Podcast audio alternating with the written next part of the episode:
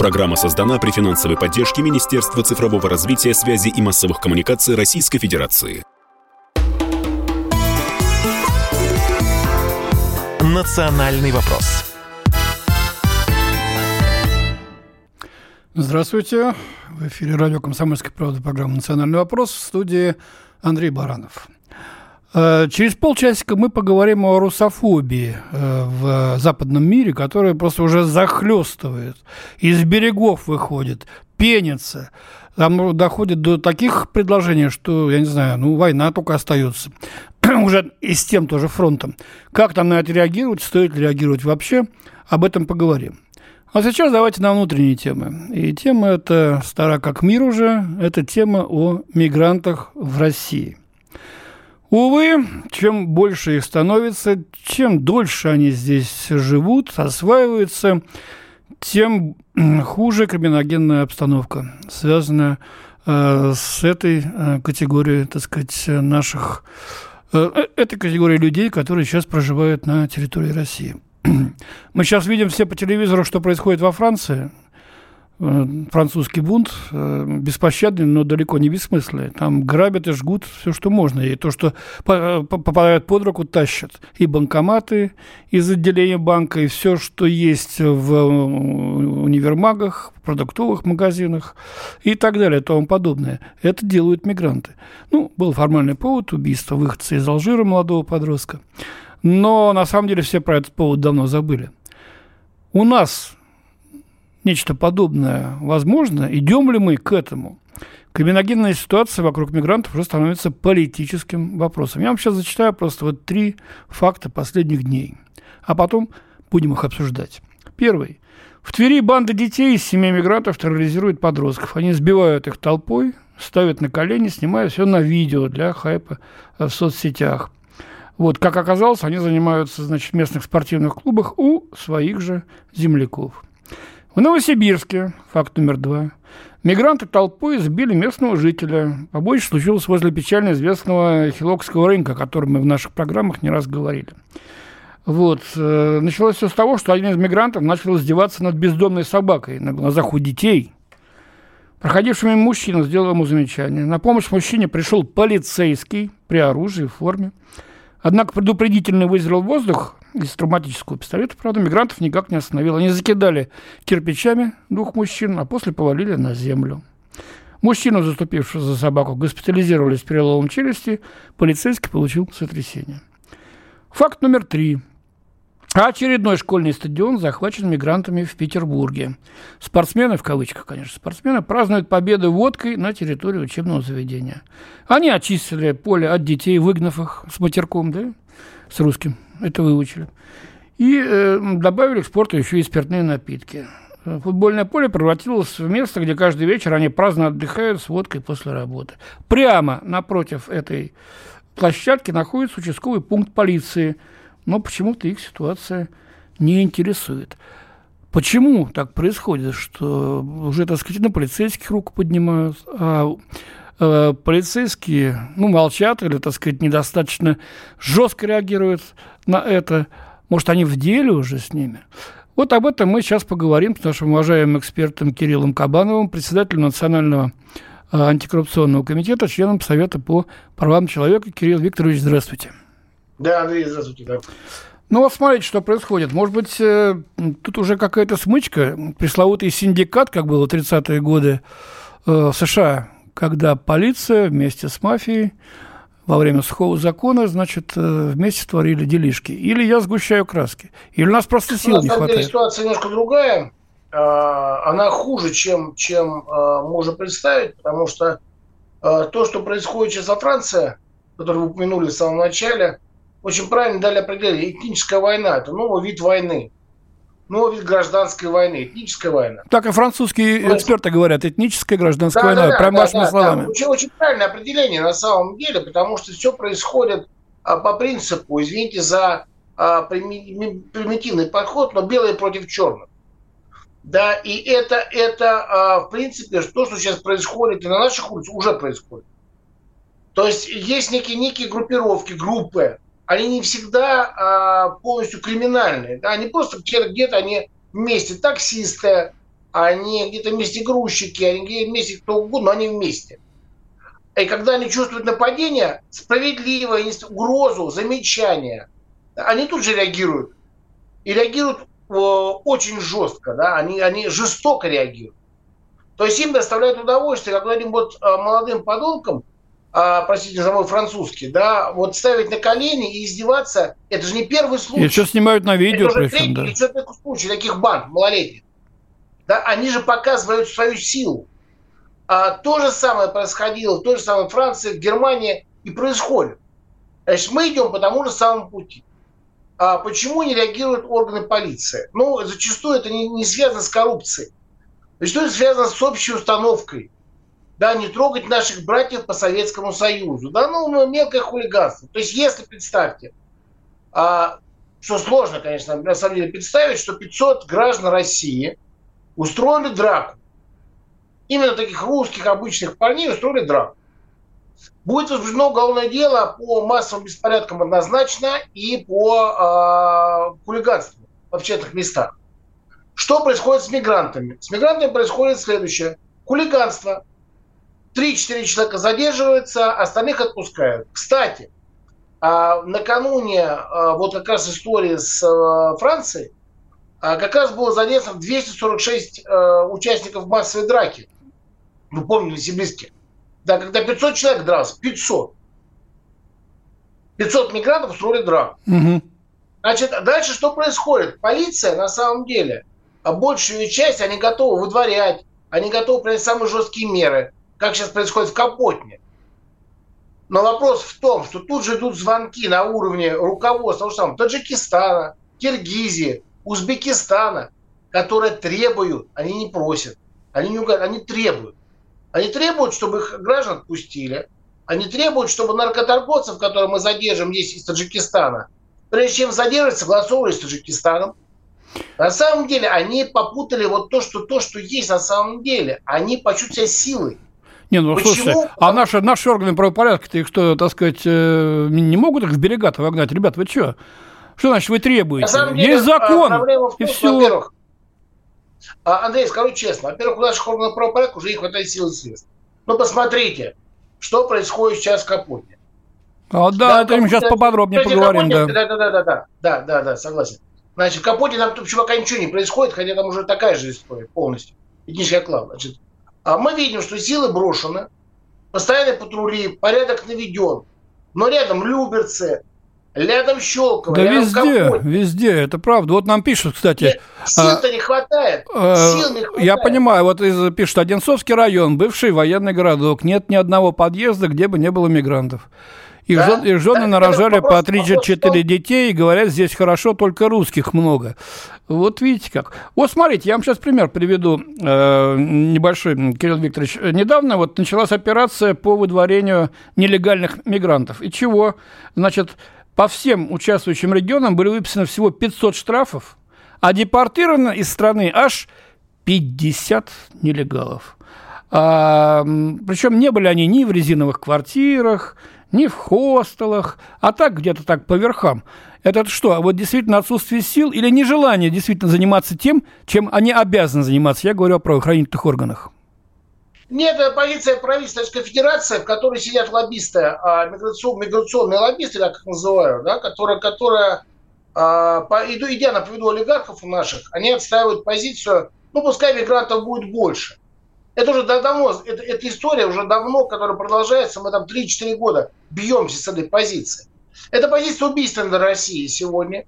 Да, мы видим, что а, по всем направлениям она убийственна. Она убивает внутренний рынок труда, она дает безумную нагрузку на социальную систему и на бюджет социальный. В конце концов, она создает криминальное, э, рост криминальной обстановки и ставит угрозу стабильности нашей страны. Согласен, да. Дело в том, что я могу сказать, через пять лет, через пять лет, если не раньше, а, а, у нас будет происходить намного страшнее, чем во Франции.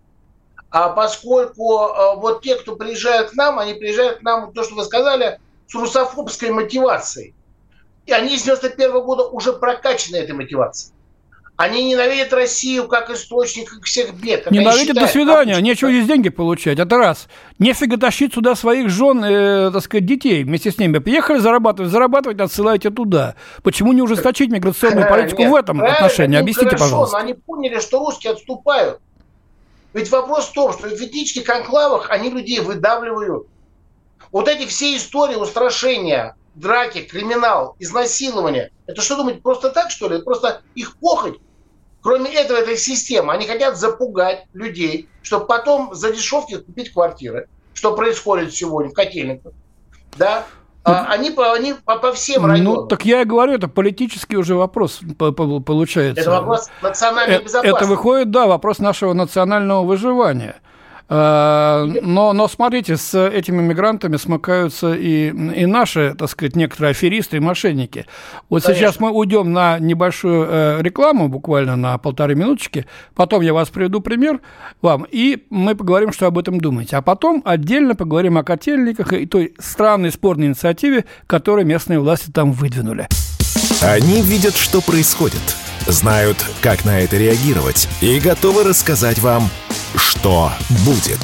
Вот сейчас мы с тобой выйдем из эфира, и такой звонок из чуваки, вы там совсем охренели, что ли? Вы что, наши планы Я думаю, что звонка тут не будет. Просто сразу свет повяжет на выходе. А ты не бойся, работа у нас такая опасная, по тонкому льду ходить приходится. А что делать? А что делать? Начинайте день в правильной компании. С понедельника по пятницу в 8 утра по московскому времени слушайте Игоря Виттеля и Ивана Панкина в программе «Что будет?» Честный взгляд на происходящее вокруг. Национальный вопрос.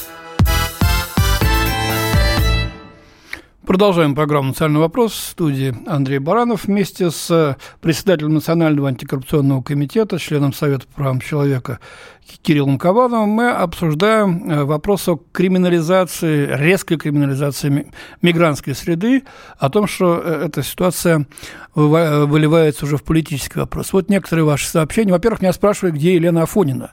Елена Афонина в законном отпуске в солнечной Абхазии э, будет через две недели. Вот, я и передам о вашем э, интересе. Значит так, э, Свердловская область, Константин пишет. Конечно, возможно, такие столкновения у нас в будущем еще более масштабные, чем во Франции. Их ведь число у нас в России, мигрантов, число стремительно растет. Этого допустить нельзя. Они начнут требовать все больше прав и автономию. Это захват русских земель, и тут начнется такое, три восклицательных знака – еще из Свердловской области другой слушатель пишет, безнаказанность порождает вседозволенность. Народ разобщен, а мигранты сбиваются в стаи. Закон ужесточит депортация за каждое нарушение. А Пермский край занимаюсь этнической проблематикой и вижу, что полицейские и прокурорские у нас вовсе не в деле, а очень часто всерьез запуганы мигрантами, особенно в малых городах и э, сельской местности. Ну и, э, значит, много других сообщений, но поскольку времени у нас не так уж и много, то я пока заканчиваю их, значит, зачитывать. А, Кирилл Викторович, обращаюсь я к нашему эксперту. Вот смотрите. Э, недавно силовики пресекли производящих липовые документы аферистов, коренных россиян, э, российских граждан. Э, они занимались изготовлением поддельных паспортов для нелегальных мигрантов. Вот. В ходе проведения обыска было обнаружено оборудование для изготовления этих документов, липовые паспорта, водительское удостоверение разных стран мира, мира и э, занимались изготовлением, а также липовых миграционных карт и видов на жительство. Вот это вот то самое сращивание происходит местного жулья, да, с, э, значит, э, мигрантской мафией, так получается? Во-первых, эти жулики – это предатели. Давайте назвать вещи своими именами. Возможно, да. А во-вторых, во-вторых, а, большая часть группировок состоит из тех людей, которые получили гражданство Российской Федерации недавно. В основном выходцы из Средней Азии и Закавказья. А, чтобы было просто понятно, потому что сейчас такие группировки накрываются постоянно.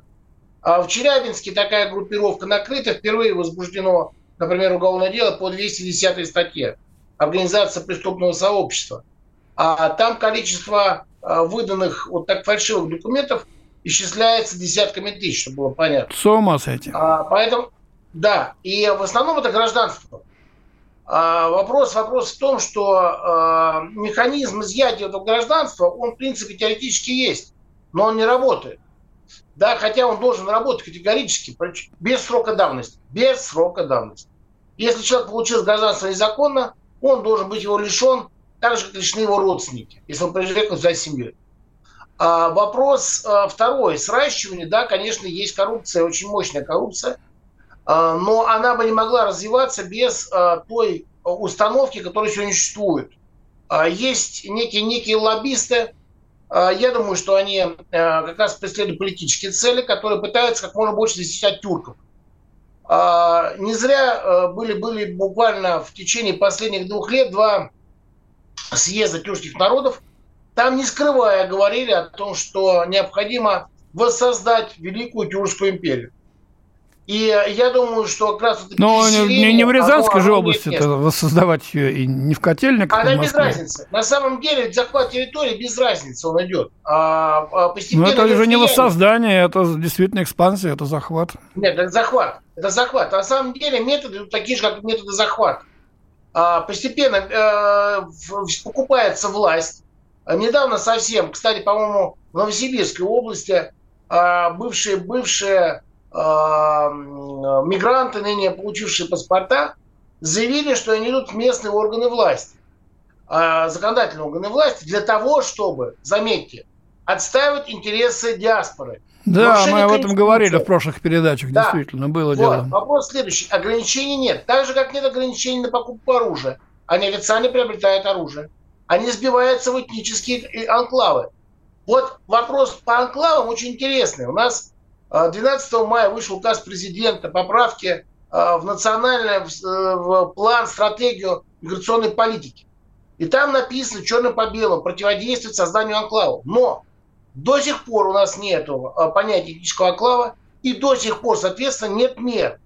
Вот то, что мы с вами говорили про котельники, Значит, это типичный, э, типичный анклав, уже состоявшийся, в котором э, мигранты, я же туда ездил, езжу, постоянно общаюсь каждый день с людьми, они уже требуют.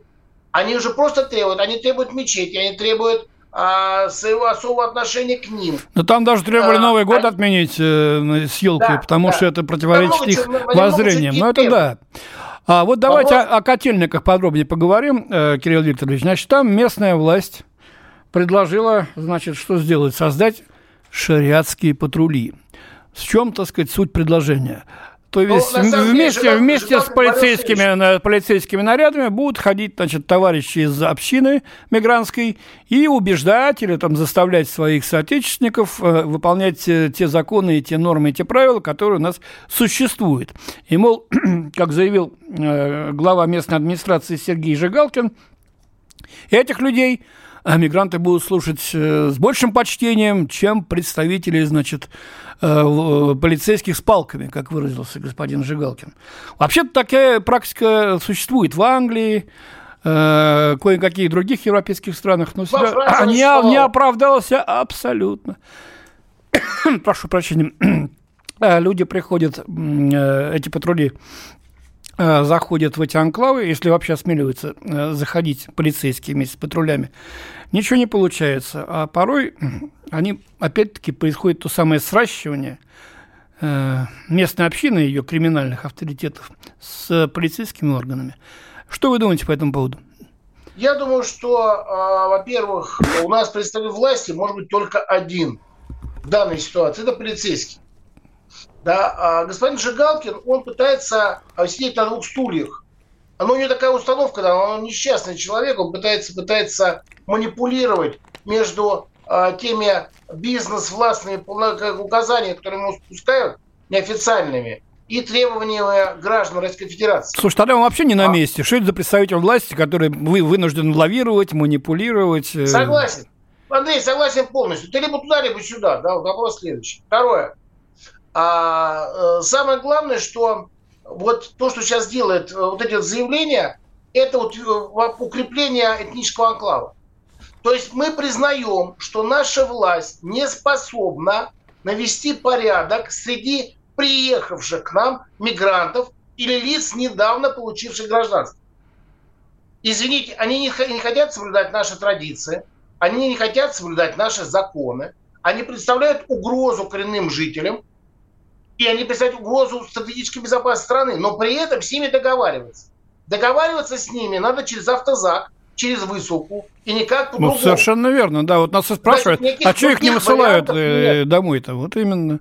Человек, который приезжает, я, поверьте мне, я, э, во-первых, много работал э, в бывших союзах, республиках Советского Союза, в регионах России, в том числе на Кавказе. Я понимал, что есть традиции. Например, если ты приходишь, э, приезжаешь в Кавказскую республику, ты соблюдаешь традиции. Попробуй организовать православный патруль в Душанбе или Бишкеке. Да, ну, там общин-то нет, э, русских всех повыгоняли уже, кстати. Да, и ну, сами там, уехали. Там, там, там, же, где они, там, где они остались еще, там, в Северном Казахстане, например, когда там им предлагают все уезжать, ничего срезать значит. Значит, вопрос следующий. Еще раз, я хочу, чтобы всем было понятно, что у нас есть э, титульная нация, российский, э, русский народ. Вокруг, она стабилизировала и достигла великого достояния для нашей страны, для России. Это то называется стабильности между народами. Да, причем большим трудом, кровью, между прочим, в том числе. Поэтому, когда приезжают люди, которые начинают качать права, вот я, например, э, был в Челябинске, там местные диаспоры, татар, татар башкир, они против, чтобы убрали а, приезжих, тех же самых братьев по вере, мусульман. Потому что они свои традиции вносят в мечети, они свою поведенческую модель вносят. Да, радикальный ислам такой, да, действительно. Вот, так вот вопрос следующий. Я еще раз говорю. Значит, только жесткое отношение. Значит, люди, которые приезжают сюда зарабатывать, они должны зарабатывать и уезжать. Никаких семей дополнительной нагрузкой. Вот-вот, я об этом и говорю, да. должно. Потому вот. что в некоторых это классах, школах уже, так сказать, 90% детей – это вот дети мигрантов.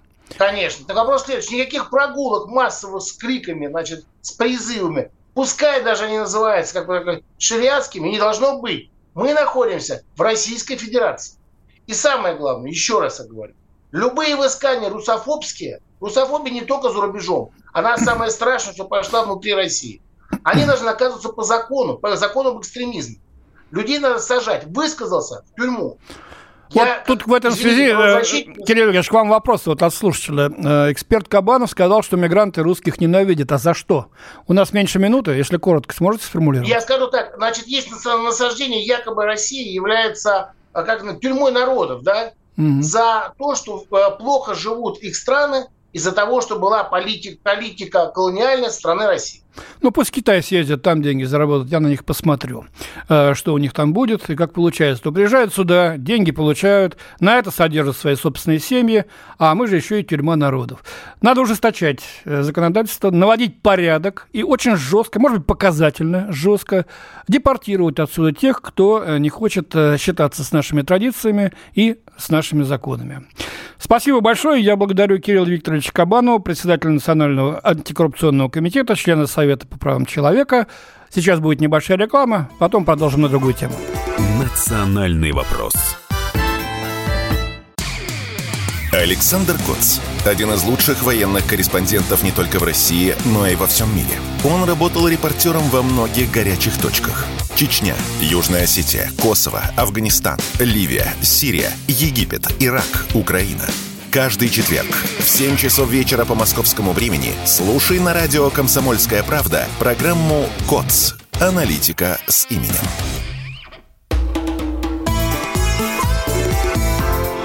Национальный вопрос. Национальный вопрос в эфире радио «Комсомольская правда». В студии Андрей Баранов. Эфир у нас прямой, э, напоминаю. Поэтому, пожалуйста, ваши комментарии можете присылать по телефону плюс 7 967 200 ровно 9702 через Телеграм, через СМС хотите, пожалуйста, через Вайбер, как вам будет удобно. А, мы сейчас поговорим с вами о русофобии. Много уже об этом говорили, не раз и будем еще говорить. Но она уже просто вышла из берегов. Просто какой-то паводок идет заявлений, причем заявление на весьма таком авторитетном уровне, на высоком уровне. И что особенно, ну, не страшит, не пугает, а очень сильно настораживает, что речь идет вообще о э, ненависти к русским как таковым, к нашей стране как таковой, как бы она ни называлась, какой бы режим в ней не был, э, Путин там, Иванов, Петров, неважно, плохие все на все времена. Вот я вам сейчас зачитаю пару буквально, так сказать, высказываний. Президент Польши Дуда. Нельзя позволить России победить, потому что она будет продолжать наступать. Это будет поддержка ее империализма. Она как дикий зверь, который пожирает человека. Если дикий зверь пожирает человека, то обычно говорят, что его надо просто выследить и пристрелить. Также с Россией. Второй президент уже Чехии, Петр Павел, предложил странам Запада ввести слежку за всеми, без исключения россиянами, которые находятся за рубежи. Мол, ничего в этом плохого нет. Соединенные Штаты также поступили с японцами э, во время Второй мировой войны, интернировали их в лагеря, около 120 тысяч человек. Мне, может быть, жаль этих людей, говорит он про японцев. Но в то же время, когда мы оглядываемся назад, когда началась Вторая мировая война, все японское население, проживающее в США, также находилось под режимом строгого наблюдения. Э, вот, так что, э, так сказать, ничего страшного и не смущает его, если то же самое мы будем сажать в лагерях русских, которые в странах Европы и Северной Америки проживают свыше 6 миллионов. Вот, вброс такой идеи в публичное пространство один из шагов к тому, чтобы в конечном итоге сделать, наверное, нормой такую идею в глазах общества. Так как нам на это реагировать, если мы изгои по, по жизни? Будем и остаемся. Может, никак не реагировать, черт с ними, или как-то призвать к ответу. Есть ли какая-то управа-то на этих людей? Об этом мы сейчас поговорим с доцентом финансового университета Эм, Георгием Валерьевичем Мирзаяном. Георгий Валерьевич, здравствуйте, приветствую вас. Вы за рулем или паркуетесь? Я уже стою, нет. А, уже стоите, да, тогда, тогда хорошо. Так вот, вы слышали, значит, вот, э, что я сейчас говорил, э, что нам, вообще, что это такое, если Россия была, есть и будет в глазах Запада, э, значит, врагом всегда, который надо пристрелить, уничтожить, нам что, готовиться к Третьей мировой с применением стратегического ядерного оружия? Или как-то иначе себя вести? Нет, я надеюсь, нам готовиться к Третьей мировой не надо, но правильно понимать наших зарубежных партнеров, конечно, надо. Ну что ж тут правильно-то не понимать, нифига себе. Говорят, вы, говорит, зверь дикий, которого надо выследить и пристрелить. Зверь дикий, которого надо выстрелить и пристрелить, хорошо говорить где-нибудь в гостиной, где этот зверь не достанет. А если ты прекрасно понимаешь, что этот зверь тебя может просто задрать, если ты будешь к нему невежливо относиться, то будешь, когда с ним общаешься или рядом с ним находишься, будешь себя вести крайне вежливо, вне зависимости от того, что ты думаешь о нем.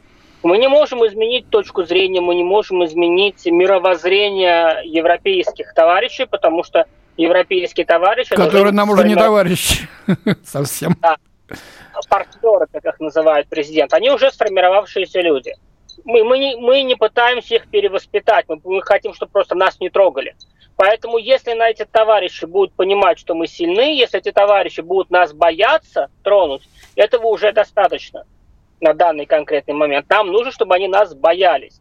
А для того, чтобы они нас боялись, нам нужно показывать победы на поле боя, нам нужно показывать победы в тылу, нам нужно демонстрировать силу нашего государства. Только так, только так мы обеспечим свою безопасность. Никаких там друг Борис, друг э, бил там, никаких э, совместных посиделок, никаких там э, заверений вечной дружбе. Нет, только по факту. Нас будут только бояться, нас не будут считать своими еще очень долгое время. Ну, так уж исторически сложилось. И от этого, этого требовать не надо. Ну, вы говорите, вот они, так сказать, ну, надо бы, чтобы они, так сказать, если будут бояться, то ничего не будут делать. Вот сейчас что говорят пленные значит, ВСУшники украинские, которые прошли э, стажировку, подготовку в странах НАТО. Вот один из них говорит дословно следующее. Ну, можно ему верить, можно нет, но это то, что он сам говорит. Инструкторы, говорит, нас всего пару раз свозили, чтобы пострелять, и то холостыми патронами, но была жуткая идеологическая накачка. Дословно нам говорили, ваша задача убивать как можно больше русских Иванов. Они не люди, они рабы. То есть убивайте, убивайте и убивайте. Ну, что теперь делать-то с ними? Может быть, их самих как-нибудь грохнуть все-таки? Ну, во-первых, я бы не стал э, воспринимать слова этого ВСУшника как истину. Он говорит это в плену. Может, он говорит то, что мы хотим, чтобы он говорил. Это не является достоверным источником информации. Но при этом я не исключаю часть части правды, что э, действительно деньги, которые выделяются на вооружение украинской армии, распиливаются. И, естественно, на обучение... Украина же платит деньги за обучение, это не просто так делается. Эти деньги распиливаются. Что касательно идеологической накачки, ну, если вот это было в тех формулировках, как он сказал, здесь не нужно было возить в Англию. Это вполне могли сделать украинские политинструкторы дома. И они действительно так накачивают. Да, они так накачивают, но именно поэтому мы с ними воюем. Именно поэтому у нас идет война. Именно поэтому мы пытаемся уничтожить э, антироссию как таковую, сделать либо нормальное украинское государство, нейтральное, не нацистское, там, либо чтобы эти территории вошли в состав Российской Федерации. Ну, про Украину понятно, но ведь э, если мы возьмем западную прессу, ну, это какая-то пляска на костях, какой-то глум, шабаш, такую пишут, ну, откровенную, просто с такой ненавистью. Э, Геббельс да. отдыхает, по-моему, просто, или аплодирует им из ада, я не знаю. Э, но, ну, ну, ну, что они хотят, чего они добиваются, в конце концов? Чтобы мы веками, значит, оставались врагами. И в конце концов, все это перешло все-таки в горячую фазу, потому что не может это не перейти в горячую фазу, когда вот так друг друга будут, значит, тыкать э, копьем. Если было бы ядерного оружия, все бы уже давно перешло в горячую фазу. К большому счастью, есть ядерное оружие, которое сейчас главный инструмент поддержания мира. Что касательно веками, так извините, мы веками, так у нас было веками такое отношение, особенно с бриташками – с британчиками мы э, сотрудничали только тогда, когда у нас был более страшный враг в лице Наполеона или Гитлера. Все остальное время мы конфликтовали с ними. То есть они нам не друзья, абсолютно. Нас считают варварами Европы. Нас считают... Э, да нас и европейцами не считают. Вообще азиатские орды какие-то в их глазах мы. Настоящей Европе, да. То есть э, неважно, там, кто. Мы слишком большие, мы слишком страшные. А сейчас кто-то, по-моему, правильно сказал, то ли президент наш, то ли еще кто-то, не помню, что мы сейчас стали большими европейцами, чем сами европейцы, по сути.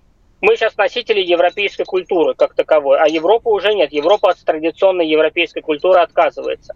Что еще, что еще раз, кстати, показывают последние события во французских городах. А, да и не только там, на самом Мы деле. Мы сейчас обсуждали это, да, недавно в первой части программы. А, вот что я, давайте я зачитаю вам несколько сообщений. Значит, э, э, Дуда оправдывает, что Польша является гиеной Европы. Из Москвы пишет у Чехов такое огромное роскошное посольство в Москве, видимо, с намеком, что надо бы подсократить. А, а вот из Краснодарского края замечание. Товарищи из, ряда, из радио КП, а вы что транслируете бредовые высказывания на россиян заморских сумасшедших? Я бы не знал этого, пока вы не сказали, у меня нет связи с рубежом. Пусть они там хоть на головах стоят. Дед Василий, так он подписался. Но я ведь говорю, что это не какой-то радикал-парламентарий, который во многих, так сказать, законодательных органах есть в разных странах, не э, сумасшедший отвязанный маргинал. Это президенты суверенных стран, члены НАТО – Евросоюза, те, которые бегут впереди паровоза, святее Папа Римского в отношении к нашей стране. То есть они даже, э, э, так сказать, больше нас не видят, чем американцы какие-нибудь, или даже те же самые англичашки, о которых вот сейчас говорил Георг Валерьевич. А, так что не надо недооценивать. Может быть, это самая та форточка, в которую хорошо заглянуть и увидеть подлинное настроение тех же американцев и англичан. Ведь э, эти люди облечены властью – они готовы ведь переплавить все-таки вот эту вот свою словесную ненависть э, в реальную военную мощь, не мощь, но вместе, так сказать, НАТО чего-то стоит. По крайней мере, видимо, как они снабжают оружием, современным оружием, а ВСУ, без которого никакого ВСУ бы давно уже и не было в помине.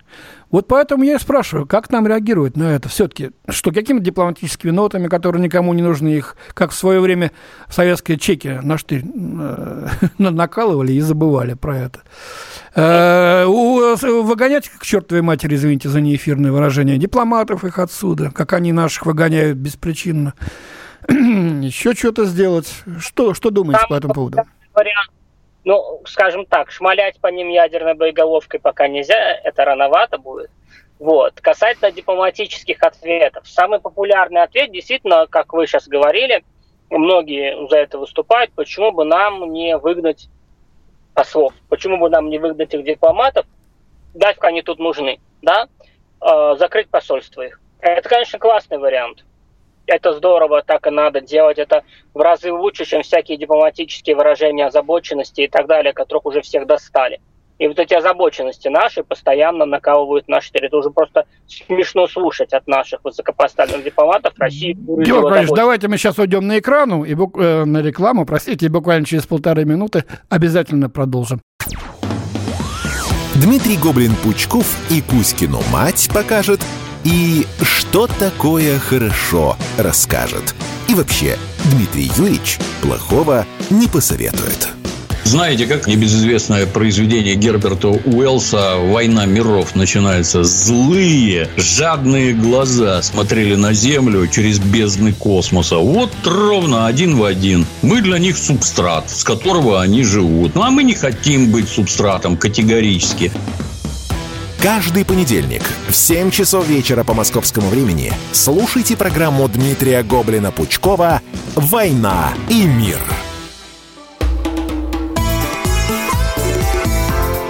«Национальный вопрос». Да, продолжаем нашу передачу. И мы сейчас вместе с доцентом финансового университета Георгием Валерьевичем Мирзаяном обсуждаем, как нам реагировать на э, высшую окончательность берегов э, западную русофобию. Там люди уже просто потеряли всякую совесть, если она у них вообще была. Вот мы говорим, вернее, значит, Георг Валерьевич говорит, что можно было бы, наверное, порвать отношения дипломатические или выслать хотя бы послов. Так я вас я понимаю. Да, пожалуйста. Я это классная идея, да, все хорошо, все правильно, давно заслужили, но нужно понимать, что посольство, во-первых, э, нужно понимать, что в ответ на наши действия Чехия вышлют наше посольство. Да и ладно, да и пусть. Нет, не пусть.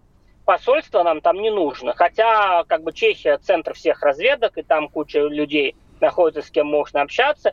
Но даже не в этом проблема. А, у нас там огромное количество граждан Российской Федерации на территории Чехии. И если мы высылаем наше посольство, если нашего посольства там не будет, нашего консульства не будет, некому будет защищать их права, обеспечивать их документами в конце концов, если уж на то пошло. Мы, э, если бы там не было бы российских граждан, я бы сразу сказал, да, давайте. Или там было бы 10 человек всего лишь сказал, да, давайте, безусловно, рвать отношения. Но, к сожалению, их там много. Чехия была достаточно популярным местом для россиян. Поэтому, э, к сожалению, ну, если уж хотите так сильно разорвать отношения, обозначьте э, гражданам Российской Федерации, проживающим в Чехии, что через месяц дипотношения будут разорваны. У вас есть месяц определиться, что вы будете делать дальше. В свою очередь МИД постарается сделать так, чтобы при каком-то нейтральном посольстве в Чехии была секция российских интересов которая, естественно, будет ограничена в своей деятельности, ограничена в масштабах работы, но какую-то срочную, неотложную помощь может оказать. Вот так это надо делать. А не сегодня выступает Захаров и говорит, завтра мы разрываем дипотношения, нас больше ничего не волнует. Вот, так нельзя делать. К счастью, оно так и не... Ну, может, нам сделать какой-то символический, я не знаю, жест. Вот они, например, э, статую Конева взяли и спилили, освобождавшего Прагу, да? Есть куча снимков, а когда, когда там его забрасывают цветами, обнимаются и так далее. Э, переименовали, значит, улицу, на которой находится наше посольство в антирусское, так сказать, название, не буду даже упоминать. У нас здесь как было, так и остается все. Может быть, как-то взять этот памятник Конева и поставить у них перед воротами?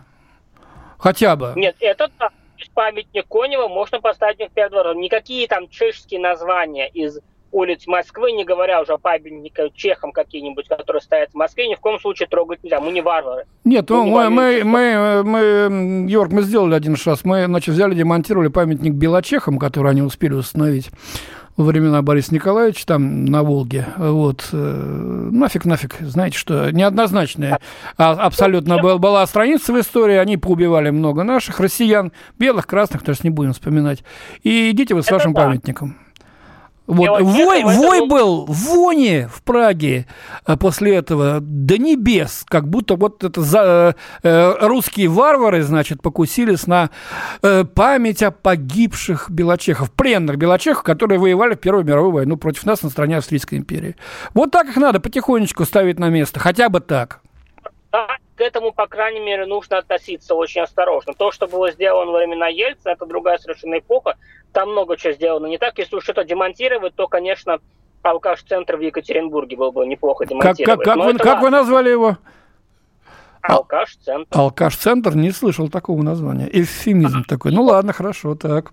Людей, которые жили на периферии Советского Союза, как у меня, у моей семьи, у всех моих близких, особое отношение к алкашу, который правил Российской Федерации все это время, это ладно, другая тема. Значит, э, смотрите, дело не в этом.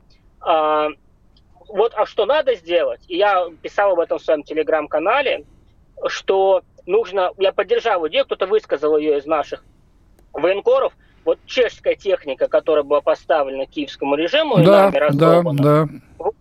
Аубицы, например, чешские, да, их можно взять и поставить раздолбанные напротив посольства. Вот, пожалуйста, вот консульство, вот посольство, вот стоят памятники. Пусть смотрят на плоды трудов своих. А, я, конечно, понимаю, что будут и у нас альтернативно одаренные граждане, которые будут цветы к этому нести. Вот. Но это отлично, пусть несут, как бы специально обученные люди будут их фиксировать. Никто их не будет раз, э, разгонять, просто всех зафиксируют, кто несет, и будет понимать, кто в случае новой организации терактов со стороны киевского режима в Москве может являться потенциальным исполнителем. Я, вот, вот как бы, я тоже думаю, дело. да, почему бы, собственно говоря, и перед германским посольством не установить, э, да? мы же там вытащили разбитый леопард -то. Вот, э, пусть, э, пусть, да, с крестами, кстати, да, с теми самыми. То есть надо как-то показывать, огрызаться все-таки. А мы все играем по каким-то международным правам, значит, вспоминаем. Да какое право? Растерли они его давно, плюнули и растерли. Дело не в праве. Дело в том, что у нас как не умели заниматься пиаром, так и не умеют заниматься им дальше. Мы считаем, типа, нам это не надо, а мы такие люди в белых вот, перчатках. Вот, вот, вот, да, я согласен. Мы, типа, нет, это не так. Просто люди, которые сейчас это говорят, они э, расписываются в том, что не умеют заниматься пиаром. Вот в чем режим Зеленского на порядок лучше нас работает, это в пиаре. Здесь им надо отдать долг. У, а у, них, то, что не раб... у него клокочет не ненависть, учим. поэтому ему проще. А, вот э, мы как-то все-таки один народ. Правда, сейчас меньше стали говорить об этом, э, но тем не менее. Э, так что тут как-то одно другому не мешает. Один народ, один народ, но ту часть народа, которая осталась за пределами Российской Федерации и в которой всунули, так сказать, нацистскую идеологию, да, это один народ, но для того, чтобы их э, перевоспитывать, для того, чтобы их очищать от нацизма, нужно сначала освободить. А чтобы их освободить, нужны комплексные меры. То есть не только вести войну на земле, но еще и вести войну в информационном пространстве. Если мы не можем обеспечить информационно наши военные успехи, ну, статус этих успехов будет гораздо меньше. Э, гораздо меньше степень этих успехов. Ну, понимаете, нам, нам перекрыли там возможность э, для наших средств массовой информации, не листовки же а, расклеивать а, по ночам. Нам нужно, для, во-первых, российскому населению объяснять, потому что далеко еще не все россияне, далеко не все понимают, что идет самая настоящая отечественная война. Отечественная война, экзистенциальная война. Война, где стоит на кону, на кону наше выживание. Это раз. И два, нам нужно работать эффективно, в том числе и на, так сказать, западных товарищей, скажем так. Ну, а знаете, почему не понимают? Жизнь-то не изменилась. В Москве народ сидит в ресторанах, кафе, да не только в Москве, в Питере, в Екатеринбурге, в Владивостоке. Э, продукты есть, э, вещи есть, э, ездить здесь можно по, по стране, поэтому где-то там что-то воюет. Честно говоря, надоело уже слушать, как это воюет, да, думают некоторые. Поэтому нет ощущения того, что это действительно война всего народа за будущее нашей страны. Не доходит это, особенно для многих людей молодого поколения. Ну, не доходит, значит, надо доводить через, а именно через средства пиара, через видео, через фото – через ролики, через что угодно. Кстати, вот по поводу того, что в Москве все, все хорошо, 24 так сказать, июня а, война впервые дохнула, так сказать, на москвичей очень хорошо а, во время бунта Пригожина. До этого а, были атаки дронов на Москву. Тоже, так сказать, люди вдруг поняли, что они живут в воюющем государстве. Ну, на этом, я думаю, киевский режим не остановится, будет использовать другие способы поражения – крупных российских городов. Посмотрим, но тем не менее, еще раз говорю, надо доносить до каждого россиянина эту элементарную истину. Как бы вы ни относились к власти, кого бы там не любили, не поддерживали, сейчас не имеет никакого значения. В экзистенциальной отечественной войне все должны быть на одной стороне и вносить свой вклад. Вклад может быть любым. Не обязательно брать автомат и идти на фронт. Вклад может быть финансовым, моральным, каким-то политическим, как какими-то действиями, словами хотя бы открытыми. Ну, концов, да, даже убеждением просто на чьей-то стороне, это уже, так сказать, да, полдела, да, если не больше.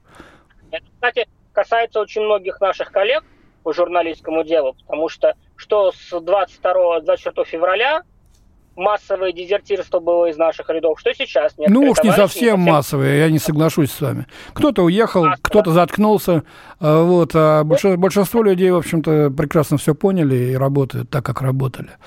Ну, это отдельная тема, можно поговорить. Важно из ваших слов самое главное, чтобы люди поняли, какой бы ни была Россия, кто бы ни стоял во главе ее, нынешний президент, другой президент, через 50 лет третий лидер какой-то, нас своими считать не будут никогда.